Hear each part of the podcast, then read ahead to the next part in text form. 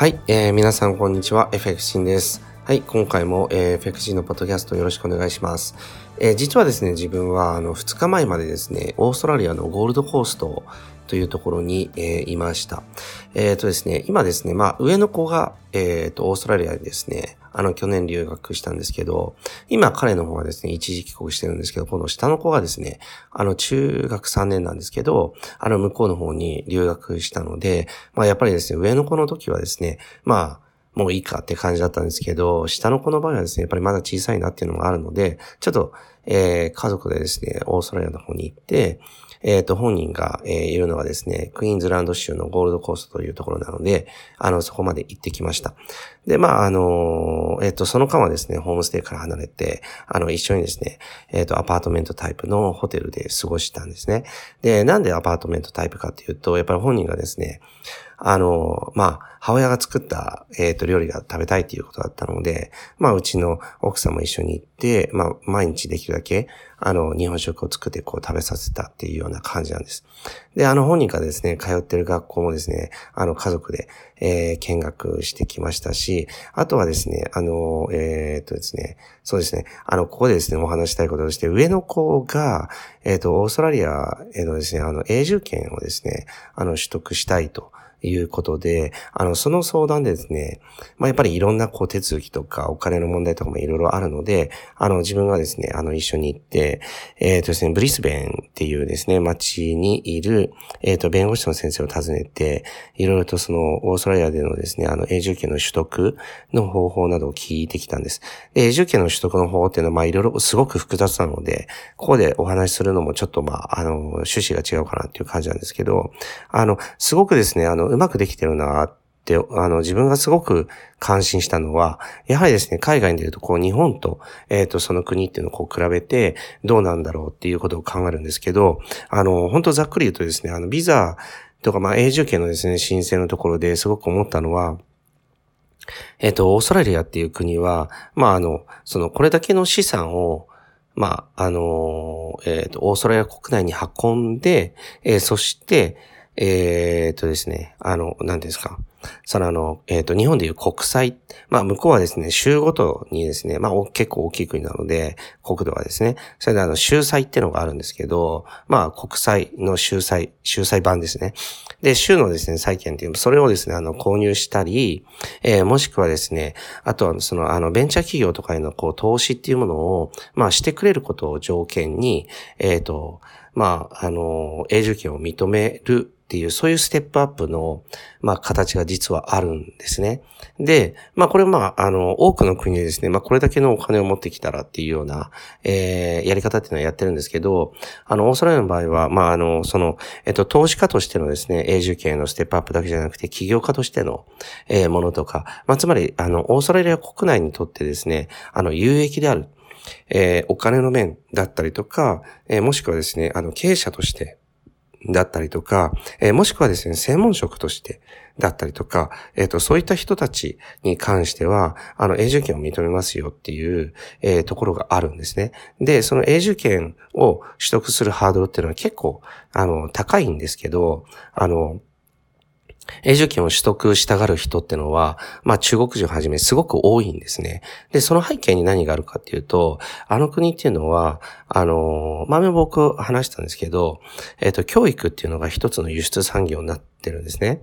で、あの、教育っていうのが、まあ、オーストラリアの、えー、教育っていうのは非常にうまくできてて、あの、世界にこう、誇れる、えー、教育システムだっていうのがあるんですよ。あの、小さい頃からその IT とか、投資とかいろんなことをこう学ばせたりとかですね。えっ、ー、と、日本みたいなその5教科中心主義じゃなくて、いろんな、えっ、と、本人が希望する教科っていうのがこう、いろいろとこう取れるっていうか、そういったですね、仕組みがあるんんで、まあ世界中で人気なんですね。で、あの、オーストラリアはすごい上手いなと思ったのは、そうやって、まあ多くの方に、まあまずはいい教育システムを作って、それを売りにして多くの方にこう、あの、オーストラリアにこう来てもらうっていうことをまずするわけですね。そして、それを学生として、まあオーストラリア国内にいて、オーストラリアの良さとか、いいところをこうたくさん知るわけです。で、知った後に、じゃあ、あの、あ、ここに住みたいなっていうふうになる人たちをこう増やすわけですね。で、そうすることによってですね、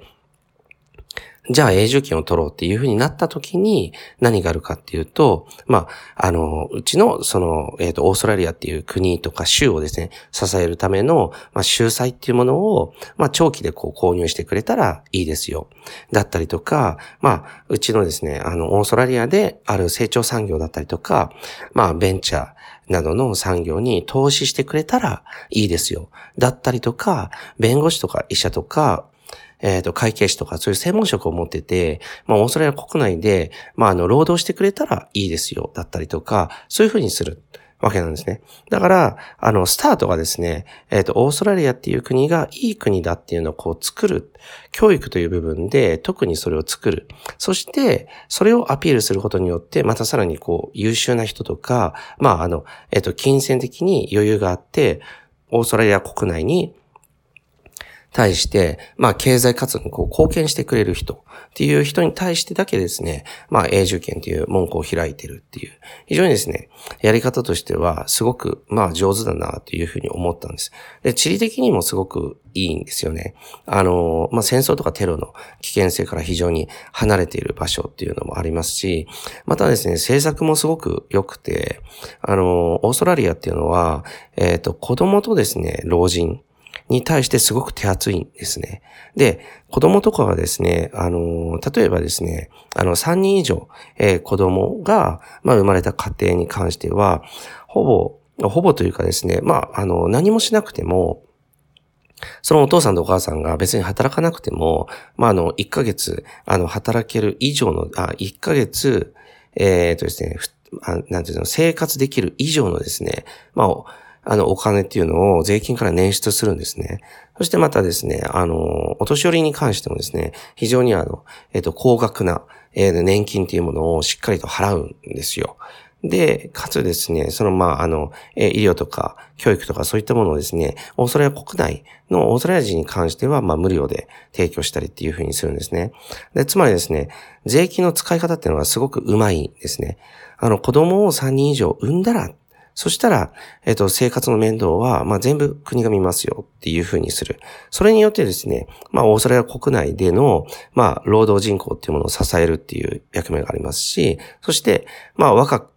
なって、まあ、働く人たちにとっては、まあ、しっかりと頑張って働いてくれたら、そしたら、老後っていうのは、こんなに余裕のある、えっ、ー、と、仕組みを提供してますよっていうのを見せることによって、みんな、まあ、頑張って働くこともできるっていう、すごくいい形かなと思います。で、オーストラリアだけじゃないんですけど、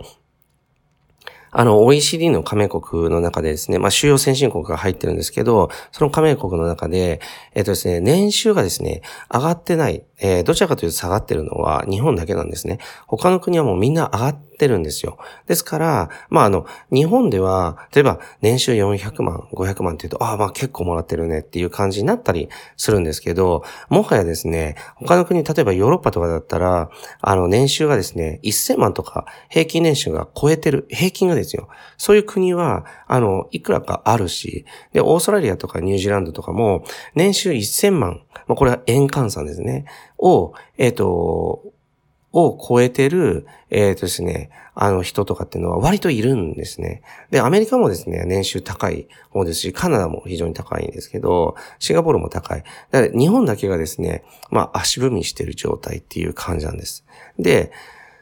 あの、そこへ持ってきてですね、でも僕最近すごく思うのは、あの、今政府の方がですね、躍起になって、あの、結構労働者のですね、最低賃金の引き上げっていうのをやっってます。で、これはですね、一見やっぱり労働者側からしたら、すごくですね、あ、最低賃金が引き上げられるっていうのは、すごくいいことっていうふうに思うかもしれないけど、結局はですね、これって難しいんですよね。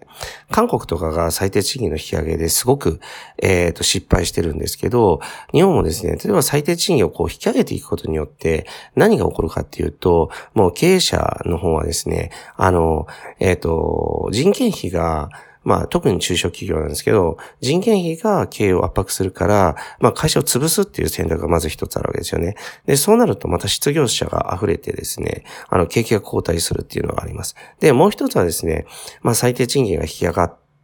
いくわけなんで、まあ経営者が何とかやりくりして、まあ会社を存続させようとする。で、存続させようとすると、どうなるかっていうと、人一人の賃金が上がってしまうわけなんで、そうなると、あの、特技がない人とか、あの、労働生産性が悪い人っていうのは、まあ、リストラするっていう、あのー、道に進まざるを得ないんですね。だから、すごくですね、あの、働く人にとっては、過酷な環境が、まあ、すごく出来上がってきてるっていうことが、まあ、言えると思います。政府のですね、狙いっていうのは、もちろん最低賃金を引き上げてですね、あのー、その、そういう人たちが、いろんなこう、買い物をしたりですね、投資をすること、そういう余裕を持たせる。で、それによってですね、また景気を刺激して、まあ、まあ、かつですね、まあ、納税額も増やすっていうところがあるんですけど、結局はですね、それによってですね、経営者側がどう出るかっていうところがすごく重要なんですね。経営者側が、もうこれだったらやっていけないからもう潰します。っていうふうにするか、これだったらやっていけないから何人かを解雇しますっていうふうにするか、あの、この選択に迫られる時がこう、あの、徐々にですね、やっぱり来てるわけです。で、そこへ持ってきて働き方改革が出たので、あの、これまでですね、あの、残業代とかが出てた人たちがもう削られることになるわけですね。で、削られて結局出ない。だからそれによってですね、あのローンを組んでいた家とかを諦めて売却するとかっていう人とかも、やっぱり出てきてるわけなんですね。で、あの残業代が削られて、じゃあ、そしたら、あの仕事っていうのはその分減るかっていうと、結局はですね、あの家に持ち帰ってやらなきゃいけない。残業代は出ないけど、納期は決まってるわけだから、皆さんそうするっていう感じになるわけですね。だから、まあ、あの、オーストラリアに行ってて感じたのは、もう他にもすごくいい面っていうのはたくさんあるんですけど、あの国は。あの、一番はですね、やっぱり教育が全然違うし、税金の振り分け方っていうのが全然違うし、あとは、その永住権の取得のところで感じたのは、あの、どれだけ、えっ、ー、と、オーストラリアにこう貢献できるかっていうところ、ここで、まあ、オーストラリアに移住したい人をたくさん囲ってるので、そうすることによって、まあ、オーストラリアの、あの、経済を、あの、移住者によってですね、安定化させようっていう、まあ、仕組みが結構しっかりと出来上がってるって。まあ、すごく、あのの、自分自身はですね、まあ、まあ、まあ、毎回ですね、行けば行くほど、あの、いい国だなと思って帰ってきてるんですけど、まあ、あの、日本もですね、あのー、いい国になってほしいっていうのは、もちろん自分自身はすごく強く思ってますけど、そのためには、やっぱり、まあ今自分がやるべきこと、つまり投資教育を進めていく、事業を発展させていく、そして、まああの、経済活動に、まあ貢献していくっていうことなのかなと思って、また自分は、あの、日々、えー、頑張っていきたいと思っています。はい。えー、それではですね、あの、今回のポッドキャスト、えー、以上で、えー、終わりにしたいと思います。えー、ありがとうございました。今週の放送はいかがでしたでしょうか？弊社クロスリテイリングでは投資に関わるさまざまな情報を発信しています。ひらがな3文字で「投資」に教科書の「科」で「投資家」と検索してみてくださいね。それではまた次回お会いしましょう。この番組はクロスリテイリング株式会社の提供でお送りしました。